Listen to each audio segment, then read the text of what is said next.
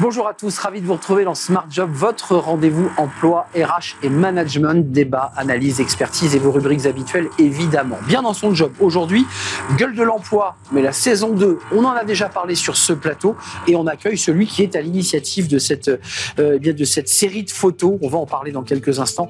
Didier Pitlet, président de la maison Enoch Consulting.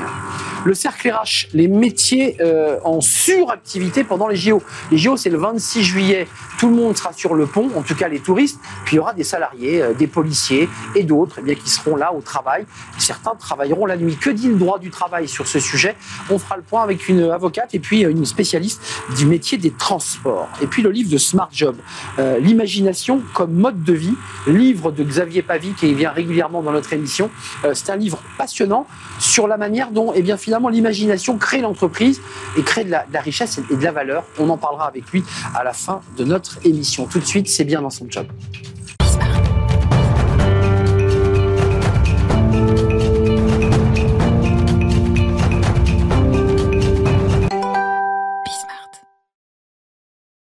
Bien dans son job avec Didier Pitlet. Bonjour Didier. Bonjour. On est très heureux de, très très heureux de vous accueillir. Euh, on, on, va on va parler de votre dernier livre parce que celui-ci, il faut pas le manquer. Euh, pour une, une, pour un leadership spirituel assumé, édition Erol. Euh, éloge de l'authenticité, ça, ça parle au DRH, ça parle au manager. C'est un livre. Là, vraiment, vous êtes allé très très loin. On en parlera et vous reviendrez nous en parler. Mais aujourd'hui, c'est euh, Gueule de l'emploi, euh, saison 2. Alors, rappelez-nous le, le, début de l'histoire parce que c'est parti comme ça, un peu sur. Euh, ah, c'est une aventure formidable qu'on qu vit depuis trois ans. J'ai rencontré Christophe Duron, qui est l'artiste photographe de l'exposition, il y a trois ans, qui a la particularité d'être également chasseur de tête. Il a plusieurs métiers et il est passionné de photos depuis toujours, puisque c'est un photographe de la scène du rock international. Et un jour, il m'a montré des photos qu'il avait fait avec les agriculteurs de l'île de Ré, donc des paysans de l'île de Ré, avec un principe artistique très fort, visage serré, accompagné d'un élément de leur production. Donc, imaginez euh, Monsieur Tomate avec sa tomate, Monsieur Patate avec sa patate, etc. Et il y avait une force qui se dégageait de ces portraits, une authenticité absolument remarquable, que euh, le lendemain matin, je l'ai appelé, je lui ai dit, écoute, moi, je me bats pour l'authenticité dans les entreprises. Est-ce que tu penses que ce que tu as fait avec les paysans d'île de Ré, on peut le faire en entreprise? On voit les images d'ailleurs de, de, la saison 2, la saison 2, qui ont été exposées place de la Concorde, la Concorde pendant un mois, oui. Pendant le carrefour de l'emploi, avec ce grand bâtiment. Et ça, c'est des portraits euh, que vous. Alors, comment vous faites? Vous choisissez des thématiques aujourd'hui, puisqu'on parlait des paysans. Bon, là, aujourd'hui, c'est l'actualité. Oui. Mais vous choisissez l'industrie, vous choisissez euh, on choisit... le service. Euh... Non, tous les secteurs sont les bienvenus dans Gueule de l'emploi.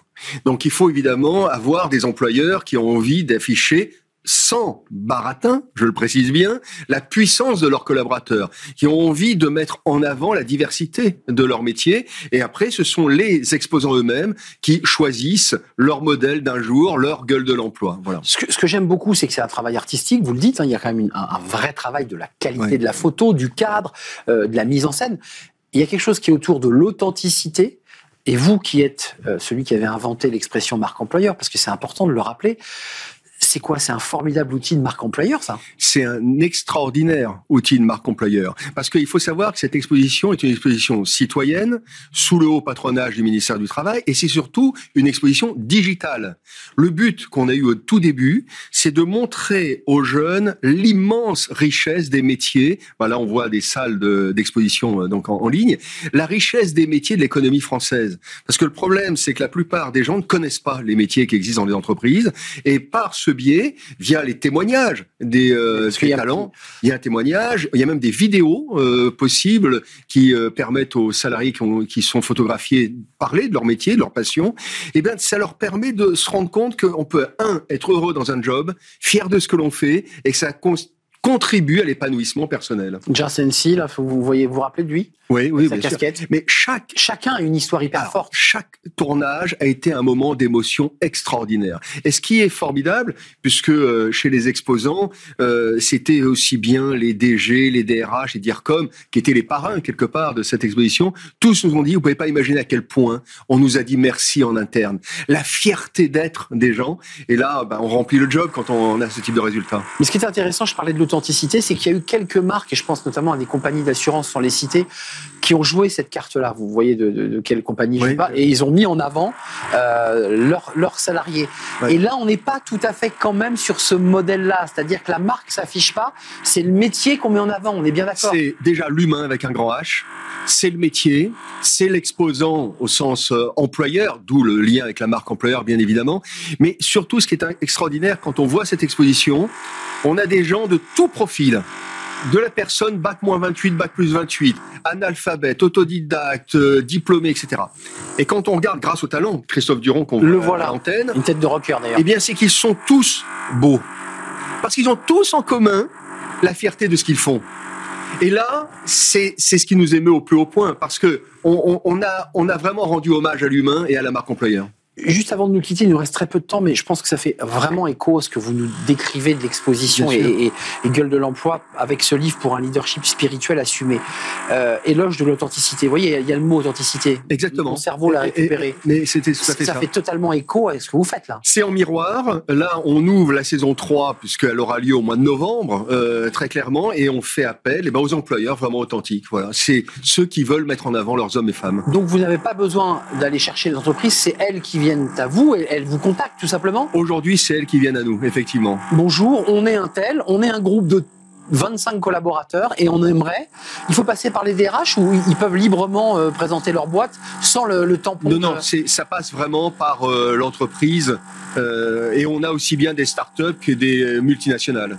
Merci Didier Pitlet et je vous donne rendez-vous pour qu'on puisse vraiment creuser ce livre parce que je trouve que c'est un livre très important. C'est le, le livre d'après, c'est le monde d'après que vous nous décrivez dans la manière et dans l'attitude politique d'ailleurs, puisque vous évoquez ce sujet, mais aussi des DRH, des managers, la manière dont on, on doit euh, porter une certaine éthique, une manière d'être finalement. C'est ça exactement, que exactement, exactement. Merci Didier. Merci pour votre accueil. C'est un vrai plaisir. Merci beaucoup. Euh, on tourne une page, le cercle RH, avec ce bruit de marteau-piqueur, mais finalement on s'y habitue, Didier. Hein on s'y habitue, ça on s'y habitue. On parle un peu plus fort. Voilà, le cercle RH, c'est tout de suite, et j'accueille mes invités.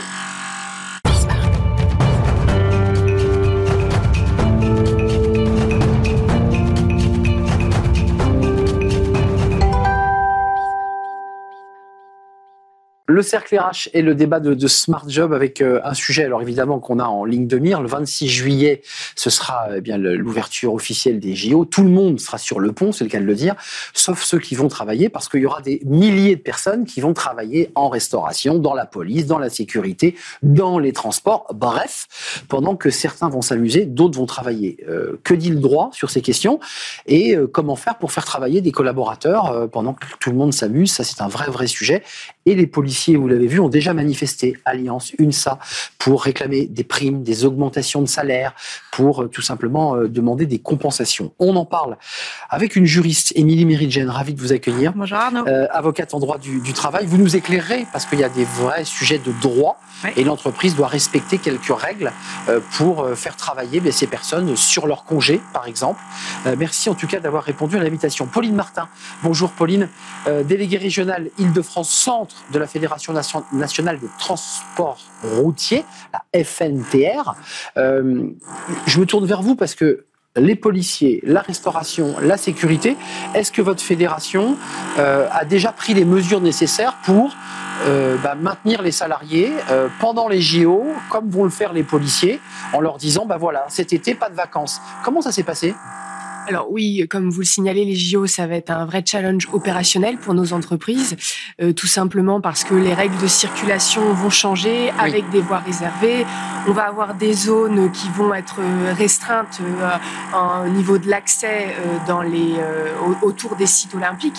Donc c'est des informations qui nous sont connues depuis un certain temps. On sensibilise nos entreprises et les entreprises se sont se sont penchées sur le sujet avec les salariés pour les sensibiliser sur la potentielle nécessité de décaler euh, leur euh, congé. Alors quand vous dites, excusez-moi, potentielle nécessité, tout ça est, est, à fleur et moucheté. Auriez-vous la possibilité de décaler ou l'entreprise dit, pendant cette période, nous allons décaler? Comment vous, comment on, comment on s'y prend? Alors, euh, vous donnez, une, je n'aurai pas de réponse qui sera tranchée parce qu'on a tellement de typologies oui. d'entreprises que, mais en tout cas, c'est certain, dans certains secteurs, il va falloir décaler les congés. Et il y a aussi un autre point qui est potentiellement, et encore une fois, c'est à la la marge, mais ça peut exister, c'est des horaires de travail qui, qui seront décalés, qui se feront la nuit. Et, adaptés. Tout à fait, aux, horaires des, des sites de compétition qui ne seront pas toujours accessibles. Donc, euh, donc voilà les, deux points. Les entreprises sensibilisent dès à présent parce qu'on est vraiment, euh, on est vraiment dans le moment où se, font les prises de congés. Et, par ailleurs, ça se décide maintenant puisque les DRH et les équipes des entreprises demandent déjà à leurs collaborateurs leur congé ou leur décalage. Émilie Mérigen, spécialiste en, droit du travail, euh, il y a des règles précises de dérogation du repos hebdomadaire et, de ce type de, de, règles. Le Code du travail a prévu ça? Alors, pour répondre d'abord sur la question des congés, on le sait pas forcément, mais c'est la prérogative de l'employeur que de poser la période de congé. C'est lui qui décide. des congés, c'est lui qui décide. Alors dans la plupart des cas, c'est les salariés qui posent leur congé et l'employeur accepte ou pas. Mais dans la réalité juridique, l'employeur a tout à fait la possibilité d'imposer des dates de congé. Vous ne prendrez pas en août. Respecter, exactement, à condition de respecter un certain formalisme sur lequel je reviendrai pas. Ça, c'est pour la règle générale et qui va s'appliquer également pendant la période des Jeux Olympiques pour les sociétés qui vont être impactées. Pour ce qui est euh, là, non pas de prendre des congés, mais de travailler plus. Euh, la situation que vous évoquiez en introduction, il y a effectivement un certain nombre d'entreprises qui vont être confrontées à un surcroît exceptionnel de travail. Euh, c'est une situation que le Code du travail a euh, prévu, anticipé, et un décret en novembre a été pris euh, spécifiquement sur la période des Jeux Olympiques pour prévoir, comme vous le disiez, une dérogation au repos euh, hebdomadaire. Repos hebdomadaire, c'est un jour par semaine, les salariés doivent être off.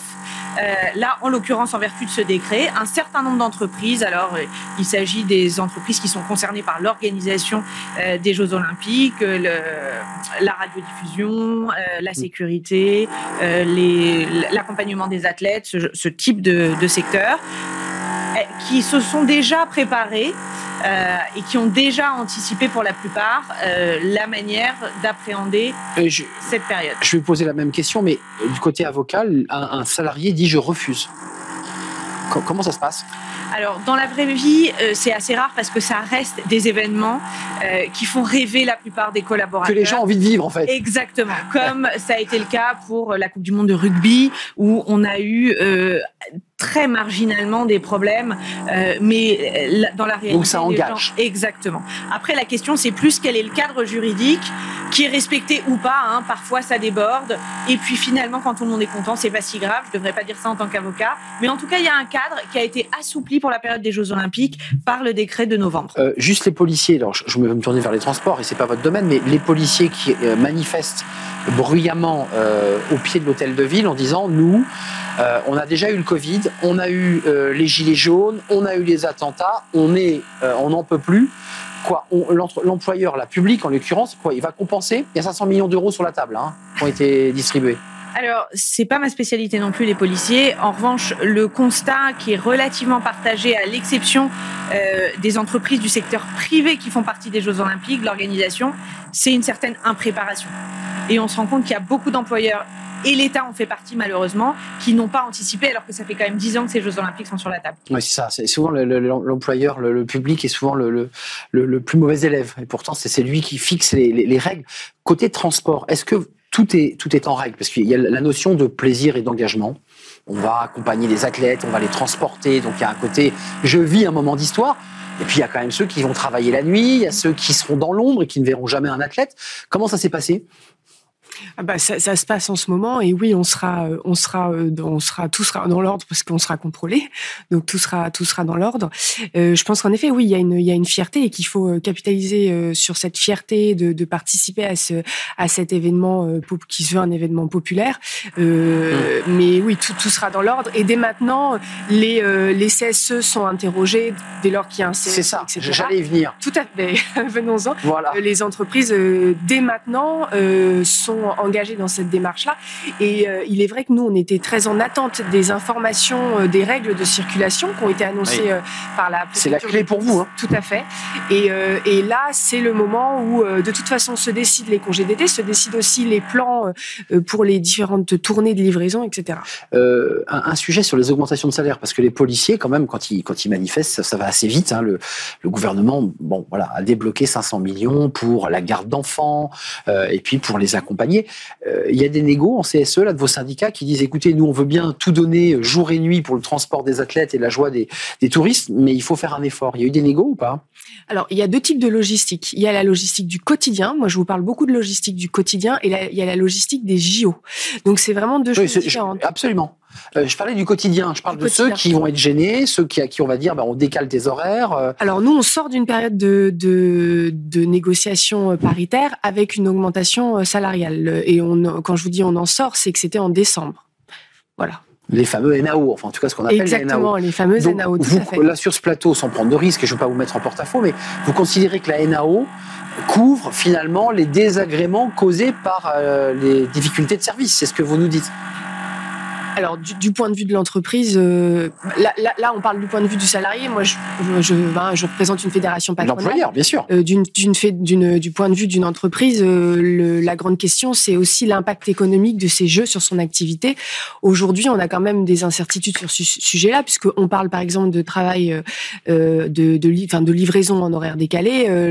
la livraison en horaire décalé représente un coût économique supérieur, ce qui est tout à fait normal. Hein. et ça, comment l'entreprise va pouvoir le, répercuter Je n'ai pas la, la réponse à cette question. Compte tenu que vous n'allez pas nous contredire qu'il y aura des zones d'exclusion qui feront que pour ceux qui habitent dans ces zones d'exclusion, il n'y a aucune livraison qui sera possible. Enfin, vous le confirmez. Alors, je, je ne vous contredis pas. Euh, je, je, je, vais juste nuancer. En fait, il y aura des horaires de compétition et sur les zones, il y aura ça, ce qui a, a été annoncé, c'est que deux heures et demie avant la compétition et une heure après, euh, dans certaines zones qui sont dites des zones rouges, il n'y aura pas de possibilité de d'accès motorisé.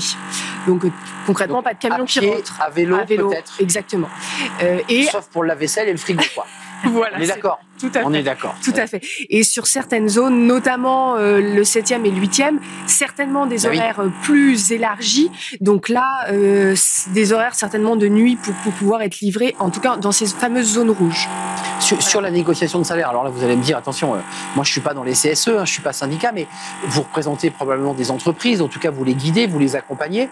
Vous leur dites quoi? Faites un petit effort sur les NAO, faites un petit effort de, de primes, parce que ça, ça, se compense tout ça. Il y a quand même l'idée de compensation. Alors, les situations sont très variées en fonction de l'impact des JO sur l'activité économique de l'entreprise. Euh, il y a déjà un régime légal, c'est-à-dire que, par exemple, on parlait tout à l'heure de la dérogation au repos hebdomadaire. Cette dérogation, elle doit, de par la loi, donner lieu au paiement des heures supplémentaires. Donc, ce seront des heures supplémentaires avec les majorations d'usage et à l'octroi d'un repos compensateur immédiatement après la période des Jeux. Donc il y aura déjà une compensation Donc, dès qui que c'est fini, je prends mes jours. Quoi. Exactement, qui est prévue par la loi. Euh, après, il peut y avoir d'autres euh, motivations euh, données par les employeurs pour euh, bah, faire venir les collaborateurs sur ces événements ou pour. Ah oui, c'est ce que je voulais dire, la carotte, quoi, un petit exactement, peu. Exactement, ou pour contourner les désagréments. pour les entreprises qui ne sont pas directement concernées par l'organisation des Jeux, mais qui vont être impactées, vous parliez du 7e et du 8e arrondissement, qui vont être le centre névralgique des Jeux, en mmh. tout cas à Paris. Le Grand Palais. exactement. Il y a évidemment des impacts en termes d'accessibilité, donc tout ce qui concerne le télétravail est dès à présent sur la table avec les employeurs et les, et les salariés. Les CSE sont évidemment. Il y a beaucoup de bureaux, il y a beaucoup d'entreprises de services et de tertiaires hein, dans cette zone. Et puis l'accès, en principe, l'accès à pied et avec ce qu'on appelle les mobilités douces reste praticable, sauf dans la zone grise qui est la zone des compétitions. Euh, et là, nous, en tant que conseil, on encourage vivement nos clients à négocier sur, par exemple, ce qu'on appelle le forfait mobilité durable, euh, qui permet, bah, c'est une bonne occasion de mettre en place euh, ce cofinancement des mobilités douces pour, en espérant qu'après, ça perdure dans les entreprises. Euh, Pauline Martin, euh, on, évoquait la RATP, enfin je pense à la RATP pour les, les, mobilités du quotidien, et vous évoquiez aussi les mobilités liées au, au JO dans, dans, lequel la FNTR a, a prérogative? Vous avez des entreprises qui... Euh... Oui, mais c'est pas nous qui sommes... Euh, il y a un intégrateur. Voilà. Qui, et donc, euh, voilà... Vous, vos, vos, enjeux, c'est de savoir si les bus vont pouvoir monter la rue Intel et tourner à gauche. Les camions, mais oui. Et, et, et, les camions. Tout à fait, tout à fait. Exactement, c'est notre enjeu. Tout à fait. Euh, vous, vous, votre spectre, c'est quoi les entreprises qui sont au sein de la FNTR Je parlais de la RATP, j'imagine qu'elle est, elle est l'un des membres de la... Alors non, parce que nous, on est transport routier de marchandises. Transport Donc routier de on sort le transport public. Oui, non, parce que ceux qui nous regardent. Tout à fait. Oui, oui, tout à fait. Donc pour repréciser, la, la FNTR, c'est la Fédération nationale des transports routiers.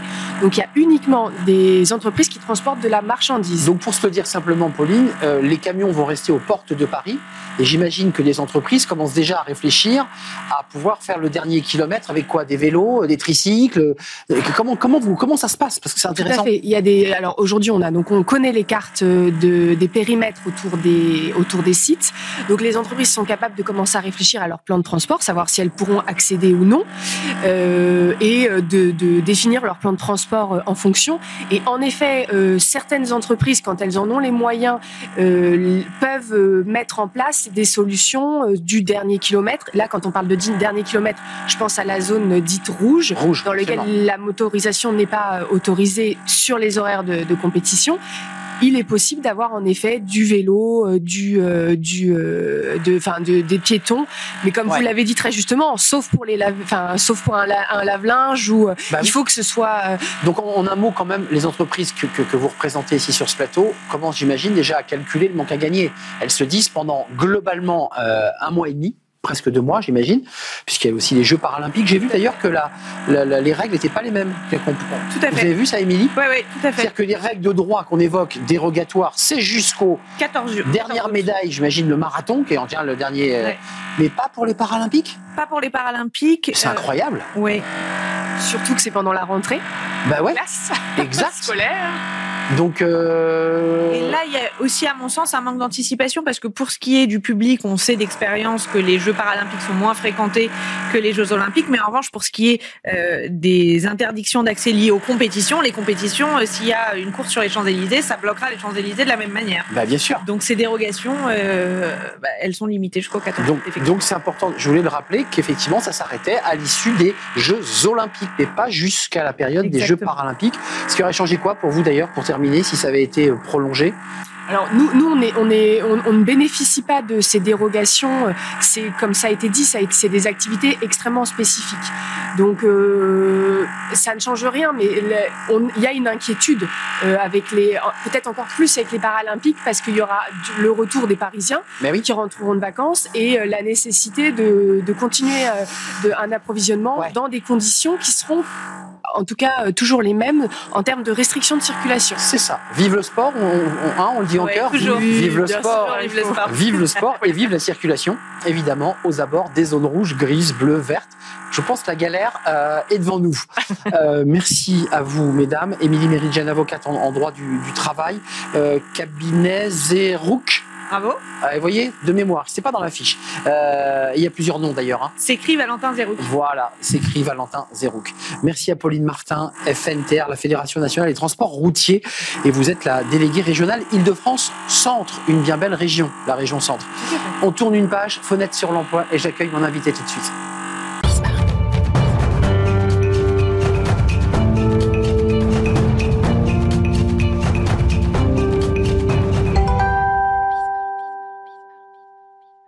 Fenêtre sur l'emploi avec euh, aujourd'hui le livre de, de Smart Job. Bah oui, c'est intéressant de recevoir des auteurs et on reçoit pas n'importe qui, on reçoit Xavier Pavie, qui est philosophe euh, et qui euh, régulièrement est venu sur notre plateau et j'ai grand plaisir à l'accueillir. Bonjour Arnaud. Bonjour Xavier. Euh, alors Imagination, euh, qui est d'ailleurs euh, le, le nom de votre structure, si je ne m'abuse.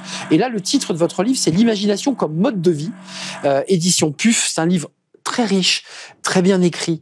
Euh, et quand j'ai commencé à regarder ce livre, j'ai pensé à Jean-Paul Sartre. Je dis pas de bêtises, l'essence précède l'existence. L'existence précède L'e- l'essence. l'e- L'existence précède les- Absolument. c'est- l'essence. précède C'est ce que l'on fait qui constitue notre, euh, notre essence. Ce sont nos actes qui nous constituent. Mais dans ce livre, c'est très troublant. Vous soulevez un certain nombre de sujets qui nous traversent quand on randonne, quand on marche. Vous dites, mais l'imagination, c'est à l'intérieur de nous ou ça vient de l'extérieur C'est quoi, c'est quoi votre réponse, vous? Alors, il y a autant de, de réponses que de philosophes. Parce qu'en effet, tout le monde s'est interrogé à ça. Et pourquoi, en fait, ce sujet, c'est ce qui m'a intéressé, c'est pour ce pourquoi j'ai travaillé sur ce livre, pourquoi est-ce que les philosophes sont tous passés à un moment donné Oui. sur la question de l'imagination? C'est parce que ça relève de notre complexité. Ça relève de notre complexité. Ou bien on est débordant d'imagination, ou bien on n'en a pas du tout. Et cette question-là, elle est autant parfois pour mes étudiants que pour le président de la République, que pour nos partis politiques, par exemple. Ou bien ils ont un nombre considérable d'imagination, ou ils n'en ont absolument pas du tout. Mais euh, on, va le transposer au monde de l'entreprise, de l'innovation, parce que c'est un sujet qui vous, traverse aussi. Euh, L'imagination, elle est quoi? Elle est force de richesse ou elle est d'abord une richesse intérieure à soi-même que l'on n'a que pour soi? Oui, mais c'est un peu ce que je dénonce d'une certaine manière ou je critique à propos des organisations. C'est-à-dire qu'elles n'utilisent jamais la question de l'imagination. Elles peuvent utiliser la notion d'innovation et encore, il faut que ce soit cadré, bordé, mais jamais la notion d'imagination. Procéduré. Procédure, absolument. Et c'est un enjeu majeur parce que l'imagination est la première chose, et vous savez, que ce soit des grands entrepreneurs, des grands innovateurs, mais des grands présidents, que ce soit des, personnes que l'on va inspirer, qu'ils s'appellent Gandhi ou qu'ils s'appellent Luther King ou qu'ils peuvent s'appeler Steve Jobs, ils commencent tous avec de l'imagination. Ils donnent une vision, ils sont dans la transdisciplinarité, dans la créativité et aussi un doigt de spiritualité. Euh, vous dites un besoin politique et social, l'imagination n'est pas sans puissance, sans efficacité, ni conséquence. Ça, je trouve qu'une phrase qui est très forte parce que l'imagination peut produire euh, bah, la bombe nucléaire, euh, Oui. mais elle peut produire la plus belle des choses euh, et qui devient finalement une chose évidente de notre quotidien. Elle n'est pas sans conséquence, l'imagination. Et pour tout le monde, en permanence. C'est-à-dire que pour tout un chacun, quand on va à un rendez-vous avec une fille, avec un garçon, ou quand on s'appelle Oppenheimer et qu'on imagine quelque chose qui va effectivement devenir la bombe nucléaire, dans les deux cas, l'imagination a des conséquences majeures pour soi. C'est-à-dire qu'il y a toujours cette notion importante de ne pas laisser s'échapper l'imagination, pardon, lapsus, l'imagination, ne pas la laisser s'échapper parce que si on la laisse s'échapper, effectivement, les conséquences peuvent elles-mêmes s'échapper. Donc on a besoin de la maîtriser. Mais l'imagination, c'est la marche inférieure à l'innovation qui va ensuite amener au déploiement industriel. Ça démarre toujours par une imagination ou par une forme de, de, de, de, de- de traversée de- comme ça à l'intérieur de son cerveau. On se dit, et ensuite ça devient une, une innovation ou une création et une innovation. C'est ça le processus? Alors c'est le processus, je dirais que c'est plutôt la marche supérieure que inférieure. Parce que c'est la marche supérieure, c'est ce qui va nous diriger. C'est ce pourquoi d'ailleurs, à un moment donné, j'essaie de questionner ce que serait qu'une imagination spirituelle. Mm. Parce que j'essaie d'élever l'imagination à ce niveau de spiritualité qui en effet après peut avoir ses déclinaisons de créativité, d'innovation, de réalisation quotidienne. Ça veut dire, et c'est peut-être une question un peu compliquée, parce que je ne sais pas si les philosophes abordent ce sujet, mais euh, il y a des êtres humains qui n'ont pas d'imagination, parce qu'on entend souvent parfois des gens à qui vous parlez et qui vous disent ah, mais j'ai absolument pas d'imagination. C'est impossible, puisque vous dites même dans le livre qu'en fait on est, on est en permanence traversé par l'extérieur et ce qui va venir nourrir notre imagination. On a tous de l'imagination. On a tous de l'imagination. La question va être comment on l'accueille et ce que l'on en fait. Et ce qui est très grave d'ailleurs quand on dit par exemple qu'on n'a pas d'imagination, ça veut dire qu'on va passer notre vie à travailler à l'imagination des autres. Donc, ou bien vous cultivez, vous travaillez, vous musclez votre imagination et vous la laissez venir et vous pouvez la maîtriser, ou alors vous allez passer votre vie à travailler à celle des autres, À la subir. À la subir. On n'a plus le temps de parler du futur, mais vous dites vaut mieux vivre son futur, celui qu'on a un peu préparé, que le futur qu'on nous impose. Absolument. C'est essentiel. Merci. Lisez ce livre. C'est un livre passionnant qui vous ouvre vraiment des, des, des champs incroyables parce que il y a plein d'idées qui nous ont traversées, mais là, vous les avez mises dans ce livre et vous nous éclairez. C'est un livre vraiment très, très intéressant. L'imagination comme mode de vie, édition PUF, écrit par Xavier Pavie. C'est un vrai plaisir de vous accueillir. Merci. L'émission est terminée. Je ne vais pas me faire tirer les oreilles. On va être à l'heure avec ce bruit un petit peu ambiant et on s'en excuse évidemment pour la qualité de notre euh, émission. Merci à Mani à la réalisation. Merci à, à Thibaut euh, au son et merci à l'équipe de programmation Nicolas Juchat et Alexis Mathieu. Merci à vous pour vos messages et euh, eh tout ce que vous nous faites partager, tant dans Smart Job que dans Coach Arnaud, parce que vous êtes très très très nombreux à, à réagir et à liker. Je vous dis à très bientôt. Bye bye.